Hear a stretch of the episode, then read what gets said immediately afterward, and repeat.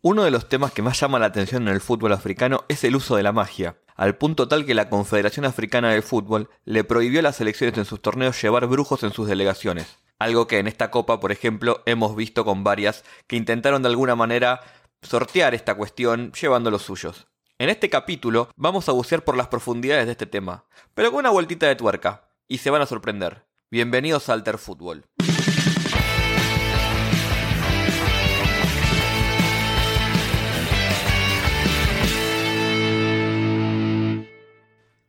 Hola, hola, hola a todos, bienvenidos, bienvenidos a este nuevo capítulo de Alter Fútbol, edición Copa Africana, edición especial porque hoy estoy solo acá, Nahuel Lanzón, Nahuel ZN para los que me conocen por Twitter, porque Fede, quien es la otra parte de Alter Fútbol, está de vacaciones, pero bueno, me dejó solo acá. Yo antes estuve también de vacaciones, o mejor dicho, aislado y con COVID, pero bueno, ya estamos bien por suerte, así que durante enero no pudimos grabar. Lo importante es que aquí ya hemos vuelto a lo que es lo, habitual, así que en este episodio estaré yo solo, ya a partir de la próxima emisión, iba a decir semana que viene, no quiero ser tan optimista, pero ojalá ya vamos a estar nuevamente Fede y yo como siempre. Y hoy les quiero pedir un favorcito, porque yo creo que ya tenemos un poquito de confianza como para eh, permitirme este favor.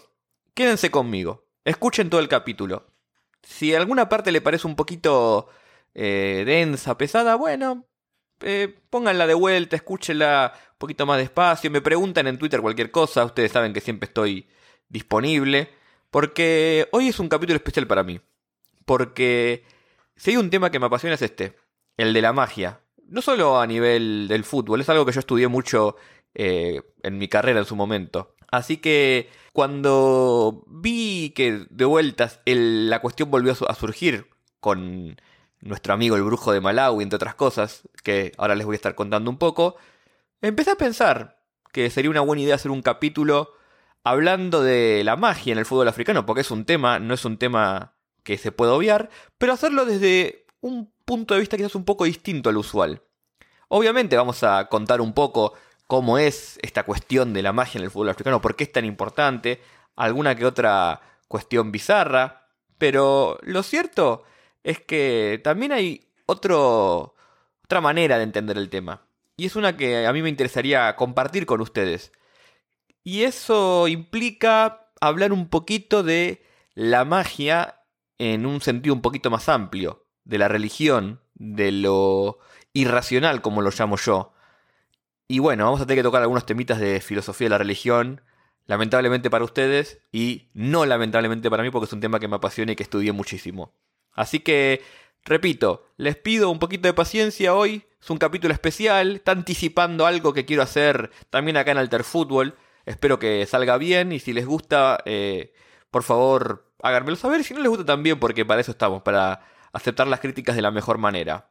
Pero bueno, empecemos. ¿Qué es esto de la magia en el fútbol africano? Y por qué es algo que todos lo hacen.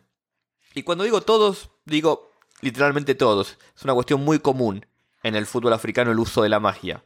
Yo, por ejemplo, he hablado con Rodolfo Zapata, que es un entrenador argentino que dirigió mucho en África, en varios clubes, varios países, y me contaba cosas como que, por ejemplo, iban a una concentración, eh, perdón, iban a un partido, y el micro en algún momento paraba para juntar eh, excremento de elefante, me lo dice así, con el que luego armaban una pócima que iban regando por la cancha mientras hacían la entrada en calor, o llegaban un vestuario y estaba lleno de velas quemadas, algún que otro pintura, lo que acá en Argentina llamaríamos un, entre comillas, trabajo, ¿no?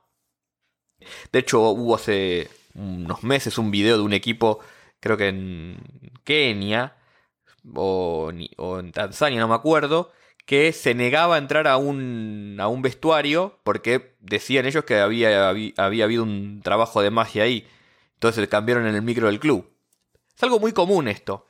Es algo tan común que, por ejemplo, Thomas Encono, un histórico arquero de Camerún, quizás más conocido por su paso durante la década del 90, fue parte de ese equipo histórico de Camerún, fue incluso acusado varias veces de hacer magia eh, en el arco rival.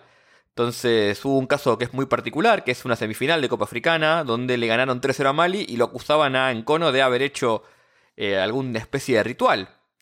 Hay todo tipo de historias eh, comentarios, anécdotas, y todas son en un punto reales en este sentido, de jugadores, técnicos, eh, hinchas, que de alguna manera recurren a la magia en el fútbol africano como una forma de obtener una ventaja, algún tipo de ventaja. Y ahora vamos a hablar un poco de qué significa esto.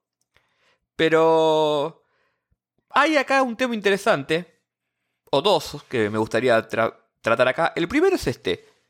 Está tan enraizada la cuestión de la magia en el fútbol africano que todas las selecciones prácticamente tienen su brujo oficial en la delegación, así como tienen sus utileros, su cuerpo técnico, los masajistas, tienen un brujo que, es un, eh, o una bruja que tiene ya sus años, su trayectoria, y que la CAF incluso llegó a prohibirlo explícitamente para la Copa Africana del 2002, y de ahí en adelante, que las delegaciones no podían llevar a su brujo eh, en, la, en la delegación oficial. Y esta Copa Africana fue, por ejemplo, como decía en la introducción, el caso del brujo de Malawi, muy notorio que lo llevaron en los papeles como utilero. Y cuando empezó a surgir el rumor de que eh, Malawi tenía un brujo y encima a, Malawi le fue bien en la Copa Africana, digo nada más, eh, cuando fue llevado como utilero, hicieron este video para mostrar que no era un brujo, sino que era un utilero del club, y lo pusieron a hacer al trabajo de utilería, tipo acá está poniendo las camisetas y los guantes de arquero. Pero bueno, entre, los periodistas se, hablaba de que en realidad era, era el brujo de la delegación y que lo llevaron de esa manera, como eh, oculto. Entonces estamos hablando de que es un tema muy serio para las selecciones. Y es un tema que, más allá de las notas bizarras que suele haber, a las que yo también me sumo porque yo creo que todo elemento en el fútbol tiene su cuota de, de pero también tiene su cuota de seriedad, tiene un porqué, no es solo irracionalidad pura, como a veces se nos quiere eh, mostrar estas cuestiones. Y por eso hoy yo lo quiero hablar de esta manera. Y voy a empezar citando a un exjugador de Burkina Faso, Madudosa, que habló con Pancho Jauregui, con Francisco Jauregui, Sporting África en Twitter. Tiene un libro que para mí es vital para entender el fútbol africano que se llama justamente así, Fútbol Africano, Crónicas e Historias. Y le dice a él, hablando justamente del tema de la magia, él tiene un capítulo donde trata un poco este tema, y dice, estas prácticas son un legado de nuestros antepasados y son una parte integral de nuestra cultura. Lejos de reemplazar nuestras habilidades, son un tipo de apoyo psicológico que necesitamos. Y un poco es, acá arrancamos la parte más teórica, si se quiere, porque vamos a tener que hablar un poco de qué es la magia, qué es la religión, qué diferencias hay, si hay diferencias, quizás no las hay, vamos a ver un poco de esto. Y la pregunta que se me surge siempre a mí, y es la que les traigo a ustedes y les comparto, y pueden también pensarla, acá no hay verdades reveladas ni, ni cuestiones que están saldadas, simplemente son apreciaciones que uno a través de tantos años de estudio vuelca y hoy, gracias a este espacio que tengo y que ustedes le dan forma de espacio al, escucharnos, tengo la oportunidad de mezclar dos pasiones mías, que es el fútbol y el estudio de las religiones. Yo pienso, es una pregunta al aire, ¿por qué un jugador haciendo algún tipo de rito en África nos parece raro, llamativo, bizarro, digno de noticia, y no un jugador acá rezando antes de un partido? ¿Por qué una cosa sí y otra cosa no? Y de eso vamos a hablar en, esta, este segundo segmento. Y ahora tenemos que empezar a tratar este tema, ¿no? ¿Cuál es la diferencia, si es que la hay, entre magia y religión? ¿Por qué, como dije antes, un jugador rezando antes de un partido no nos parece llamativo, pero sí nos parece llamativo que, haga algún tipo de ritual, que tenga algún objeto, eh, que este jugador le, le da propiedades mágicas? Y para eso tenemos que hablar de un poco de filosofía de la religión. Así que los invito a ajustarse los cinturones y acompañarme en este trayecto del, episodio. Como dije antes, esta vez les voy a pedir yo a ustedes que me tengan un poquito de, de paciencia. Voy a tratar de no ser lo tedioso y técnico que se puede ser a veces hablando de estas cosas, pero necesitamos darle un poco de contexto. Yo creo que cuando analizamos la religión desde una perspectiva más fenomenológica, más filosófica, encontramos muchas cuestiones que son interesantes. Y la primera es que la diferencia entre magia y religión para mí en realidad refiere más a una cuestión cultural que religiosa en sí. Cuando hablamos de religión en general, en Latinoamérica, en Sudamérica, en Occidente, en lo que es este público que compartimos entre nosotros, estamos hablando de las religiones tradicionales eh, abrámicas, cristianismo, judaísmo, eh, también, bueno, eh, la religión musulmana. Y ahí claramente, a nivel superior, si se quiere, la magia como tal está prohibida. Bueno, obviamente hay cuestiones aledañas que yo las pondría en, duda, ¿no? En las, en las, tres religiones tienen su forma de magia. Pero principalmente, doctrinalmente, si se quiere, es una cuestión que está prohibida. Entonces, estamos hablando de una cuestión cultural. Yo diría, en primer lugar, entonces, que lo que tenemos es que una forma de religión se impone sobre otra y establece qué es lo que es válido y qué es lo que no es válido. Pero esto no es un proceso que solo responde a una violencia ejercida en una guerra, no en una conquista, que también tiene mucho que ver, obviamente, sino que también es un proceso que lleva cientos de años, donde una cultura se va asentando y va asentando sus eh, raíces sobre lo que se forma esa interpretación de la realidad.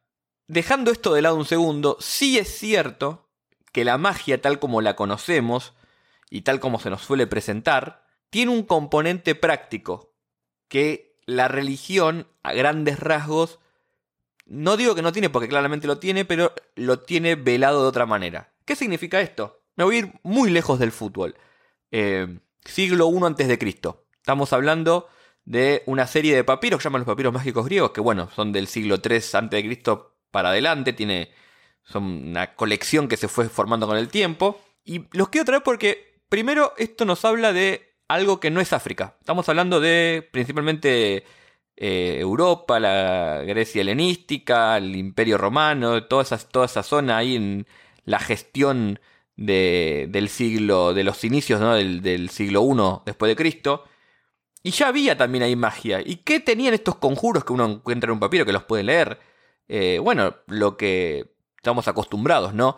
Pociones para el amor, para eh, la salud, para conseguir más dinero, todo tipo de, de, ese tipo de prácticas, ¿no? Como tener un, lo que se llaman un daimon, una divinidad como que esté a tu lado y te proteja. Y yo quiero remarcar que eso es un aspecto que en primer lugar es ritualístico. Significa esto, vos haces una serie de acciones, eh, juntás determinados objetos, entonás determinadas canciones, determinados eh, mantras, ritos, como, lo, como uno lo quiera llamar, y a cambio obtiene cierto funcionamiento. Yo hago tal cosa, pasa tal otra. Causa y efecto en un sentido muy, muy lineal, si se quiere. Podemos discutir, obviamente, cuál es el. si hay un vínculo ¿no? entre causa y efecto, eso vamos a hablar en un ratito. La religión, a grandes rasgos, como la conocemos nosotros, tiene otro sentido. Porque tiene detrás de sí que esa es una doctrina, un modo de vida, una ética, que no alcanza solo con hacer ciertas prácticas, sino que te, en principio, obliga a configurar tu vida de cierta manera. Tenés que vivir de tal manera para hacer las cosas bien, para congraciarte con, con Dios o con la deidad que, que sea en la que crees. Con lo cual, ya tenemos ahí un aspecto que es diferente. Pero yo voy a ir a poner un puntito. Porque esto, esta distinción ¿no? entre hacer simplemente una serie de cosas y que eso te dé un resultado y tener una, forma de vida, ¿no? una forma de entender el mundo, es algo que también ya lo encontrábamos incluso discutido antes de, por ejemplo, del cristianismo. Y yo cito siempre el papiro de Derbeni, que es un papiro del siglo IV a.C., donde un oficiante religioso, órfico, que tenía mucho conocimiento de filosofía también de la época, hace esta misma distinción entre quienes, sus otros oficiantes que hacían prácticas que habían aprendido, que alguien les enseñó, pero no las entendían en el sentido que él dice no las entendían porque no comprendían su verdadero significado. Entonces ya estamos hablando entonces de esta misma cuestión vista filosóficamente antes del incluso el nacimiento de, Jesucristo. Incluso más es un tema que retoma Platón y que después va a influir mucho eh, a los pensadores cristianos. Así que estamos hablando de algo que es un debate que tiene cientos de años, miles diría yo, ¿no? Esta diferencia entre algo que es meramente práctico, que existe, uno va, puede hacerlo hoy también acá en Argentina, ¿no? Que te venden distintos tipos de pociones o alquimias para obtener ciertos eh, beneficios sin necesariamente creer en ellos. No lo puede hacer sin tener, eh, tener que compartir esa creencia. Se supone que en, que en una religión eso es más difícil, porque uno tiene que compartir ese marco de creencias. Pero lo hemos visto y lo vemos todo el tiempo, que es una cuestión que pasa. O sea, no puede hacer algo sin creer en ello y quizás se te da, o quizás no se te da.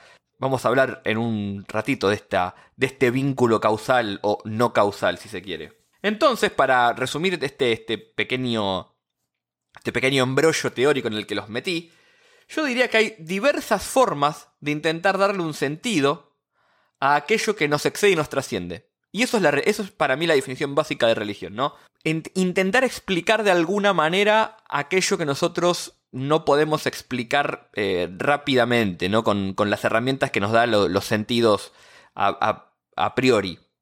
Pero, los sentidos a priori, perdón si hay algún kantiano escuchándome. Pero hay entonces determinadas religiones que admiten esto que llamamos magia y otras que no. Tan sencillo, tan sencillo como eso. Formas de ver el mundo donde uno puede tener estas actitudes más técnicas, ¿no? estos rituales, y hay otras que de alguna manera u otra lo, lo niegan. Sencillamente eso. Son distintas formas de entender el mundo. Y esto es importante. Porque entender esto también nos va a explicar un poco por qué nos parece raro un futbolista africano realizando un rito mágico y no un futbolista argentino o colombiano de cualquier país, brasilero, lo que sea, rezando. ¿Por qué? Porque ese futbolista eh, sudamericano, por ejemplo, está dentro de nuestro sistema de creencias. ¿Y qué es nuestro sistema de creencias?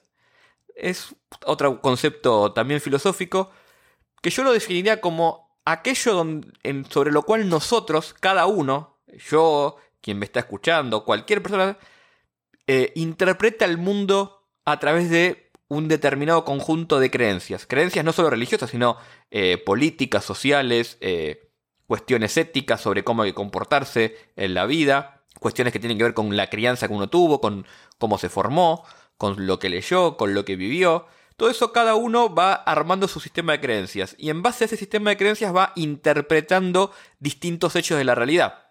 Por eso hay cuestiones que nos parecen más cercanas y otras que no tanto. Y ahí obviamente la cultura entra en juego muchísimo. Pero también esto, la religión. Y la religión no entendida solamente como el cristianismo o el judaísmo o las religiones conocidas, sino como aquella visión que tenemos nosotros de lo trascendente.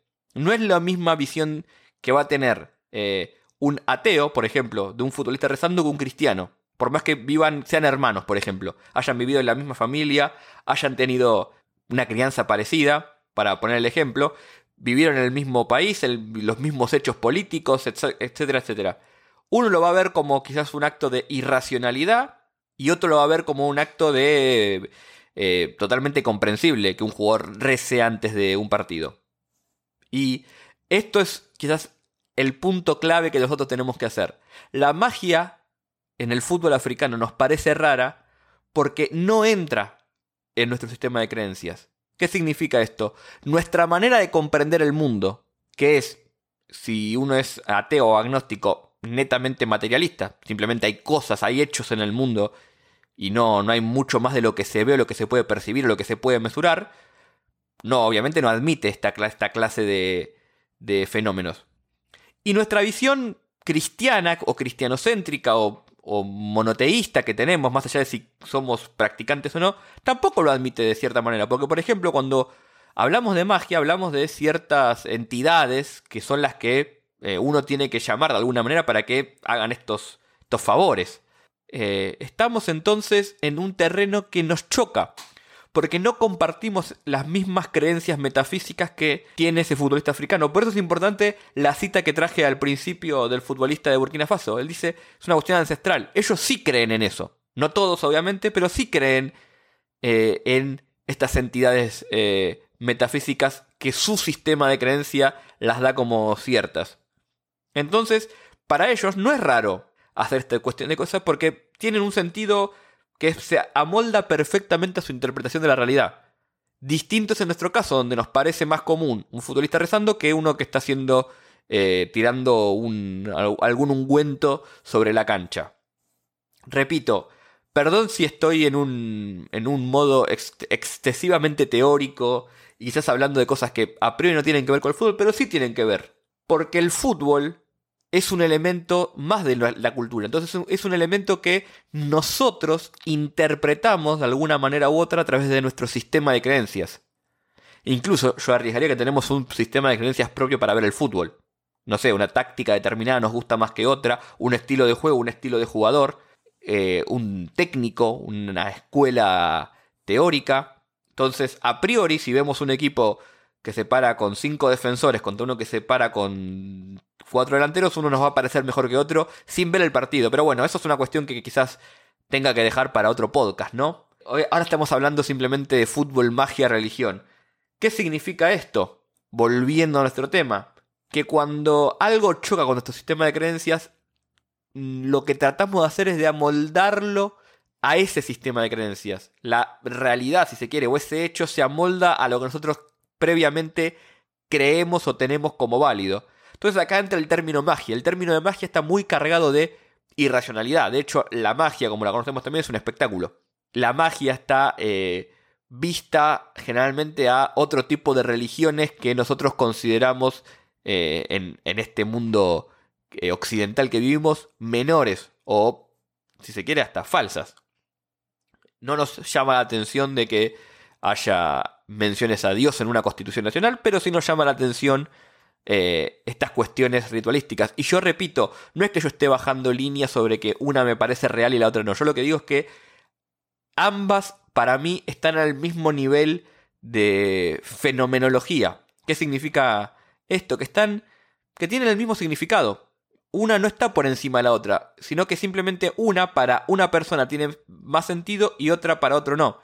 Mi trabajo, si se quiere, cuando estudiaba filosofía de la religión, no era ponerme a juzgar si lo que hacían estos griegos con sus papiros estaba bien o mal, era real o no, sino era analizarlo, entender qué había detrás de eso. Y acá es lo mismo. No me, corresponde a mí pensar si un futbolista africano es irracional cuando eh, no quiere entrar a un vestuario porque piensa que tiene un trabajo. No, sino que lo, que me corresponde a mí es ver qué hay atrás de eso. ¿Qué hay detrás de esa, de esa negativa a hacerlo? Y yo creo, para volver ahora sí al fútbol más conocido, un terreno un poquito más conocido, nos desviamos un poco, pero ahora volvemos a, una zona un poquito más conocida, que hay un elemento que es muy propio del fútbol, que tiene que ver incluso con la esencia misma del deporte, del, del fútbol mismo, perdón, que hace que la magia, la religión o incluso las cábalas tengan tanto poder en jugadores, cuerpo técnicos, periodistas, hinchas. Y tiene que ver con algo que para mí es clave, que es controlar lo incontrolable. Había dicho yo en el inicio que quería preguntarme junto a ustedes cuál es la diferencia entre un futbolista africano haciendo algún tipo de ritual mágico y un futbolista argentino rezando. Y ahora yo voy a ir un poquito más allá con la pregunta. ¿Qué diferencia hay entre ellos dos y, por ejemplo, el gran Coco Basile haciendo cuernitos en alguna, en alguna jugada que no, quería que no quería que se le dé al rival? Y yo digo que hay algo en común, que es este elemento irracional que tiene el fútbol y que de alguna manera necesitamos controlar. ¿Por qué lo llamo irracional? Y repito, no de una manera despectiva. Porque el vínculo causal que hay entre yo que hago cuernitos o me siento en el, en el mismo lugar del sillón para todos los partidos del Mundial y el resultado de mi equipo, no es claro. O sea, ese vínculo donde yo, por sentarme todos los partidos en, no sé, en el lado izquierdo del sillón o haciendo los cuernitos, ayuda a que mi equipo gane, está validado dentro de mi, de mi, de mi sistema de creencias. Tiene sentido para mí. Ahora, si tenemos que explicarse a otra persona que no comparte esos códigos, no es tan fácil. Imaginémonos entonces un jugador que practica todos los días 100 tiros libres por años. Obviamente dentro de 5 o 10 años va a patear mucho mejor los tiros libres. Y ahí ese vínculo causal entre la práctica y el resultado, entre la causa y el efecto, es muy clara. Este jugador mejoró porque practicó durante mucho tiempo cómo patear mejor los tiros libres. Ahora, si ese mismo jugador antes de patear los tiros libres, tiene su propio ritual, que quizás no es un ritual mágico, es una cábala, ¿no? Como pararse de cierta manera, eh, golpear, no sé, el, el césped dos veces o alguna cuestión así, ya ese vínculo se pierde. Tiene sentido para él, no tanto para todos, los, para todos nosotros. Entonces, el fútbol tiene este elemento donde nosotros necesitamos poder sentir que controlamos algo que es incontrolable, que es un deporte tan impredecible como es el fútbol, donde una jugada, un error, un rebote de la pelota que se va para cualquier lado, un pique, un full mal cobrado, nos puede cambiar la alternativa del partido. No digo que, por ejemplo, en el ajedrez no tendría sentido que un ajedrecista rece antes del partido, pero honestamente tiene las herramientas a su disposición mucho más eh, controladas. Es el movimiento de sus piezas contra el movimiento de las piezas del rival. No hay tantos factores externos que pueden existir, obviamente, que pueden influir en el resultado. En el fútbol eso está muchísimo más amplio. Entonces necesitamos revolver o darnos ese lujo de tener algún elemento por fuera de nuestra capacidad técnica o si sos un hincha como lo soy yo, la nula capacidad de hacer algo, porque estamos viendo el partido nada más, de sentir que uno controla esa situación. ¿Y cómo es eso? Bueno, con el rezo, con los ritos, con las cábalas. Ese elemento irracional que introducimos nosotros en el fútbol es nada más y nada menos que nuestra manera de responder a algo que no podemos controlar. Y donde en el fútbol esa cuestión está totalmente expuesta a cada minuto del partido. Cuando un equipo rival ataca, no, no tenés forma de saber si ese ataque va a salir bien o mal de antemano. Puede haber muchas probabilidades de que salga bien o muchas probabilidades de que salga mal. Pero no tenés el resultado tan, tan a flor de piel. Tenés que esperar a que pase toda la jugada. Durante ese trayecto, quien sienta que no tiene el total control de, la situación, no le queda otra que rezar, básicamente.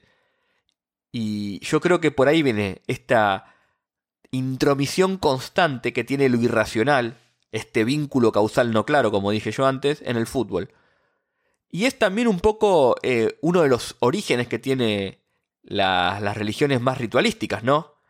El hecho de poder controlar o creer que uno puede controlar los efectos de la naturaleza que si no son incontrolables o se nos aparecen como incontrolables. Y acá en el fútbol no deja de ser exactamente eso.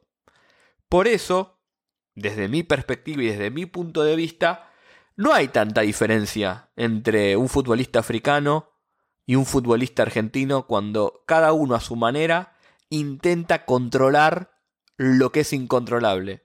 Quizás uno pensando que eh, rezando, haciendo la cruz, eh, tiene más posibilidades de rendir mejor. Contra lo mismo, lo mismo cree un futbolista africano. La diferencia es que para uno, en su sistema de creencias, la forma de hacerlo es de una manera y para otro es de otra. No es ni bueno ni malo, ni mejor ni peor. Son dos formas distintas que están al mismo nivel. Y uno acá podría decir, bueno, pero entonces, ¿por qué vos mismo, Nahuel, eh, siempre que podés, eh, mencionás el tema de la magia en el fútbol africano, incluso como un hecho eh, poco común? Y justamente por eso, porque no estamos acostumbrados. Entonces, a nosotros, desde nuestra perspectiva nos sorprende. Pero eso no significa que sea algo negativo o peyorativo de mi parte, sino que justamente es un hecho que a mí me sorprende y creo yo que vale la pena compartirlo con, con ustedes. Pero también por eso mismo me tomé el trabajo de hacer este capítulo hoy del podcast. Porque si bien yo entiendo que quizás se va un poquito de lo que solemos hacer acá con Fede en Alter Fútbol y quizás no, no haya sido todo lo, lo, futbolero que les hubiese gustado. Pido disculpas de antemano si así fue. Sí me parece que necesitaba tener un lugar donde dejar este manifiesto, ¿no? Este, esta pequeña forma de dejar en claro qué es lo que me parece a mí que se juega cada vez que hablamos de estas cuestiones.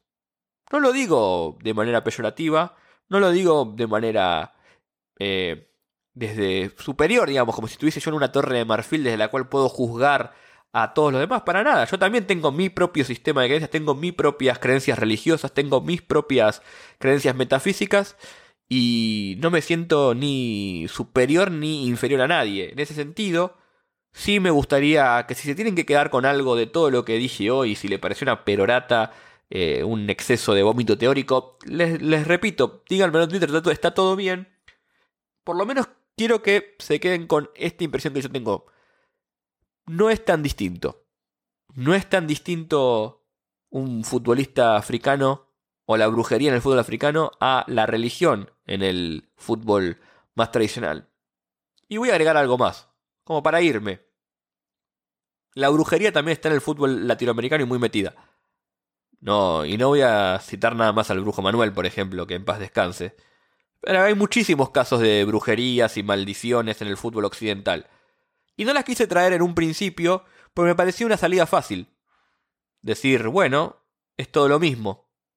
Y yo creo que no es todo lo mismo. Pero en última instancia también está esa, esa cuestión, ese factor. Y eso es algo que también vale la pena mencionar. A veces cuando nos sentimos muy superiores, quizás tendríamos que ver nuestra propia realidad con un poquito más de atención.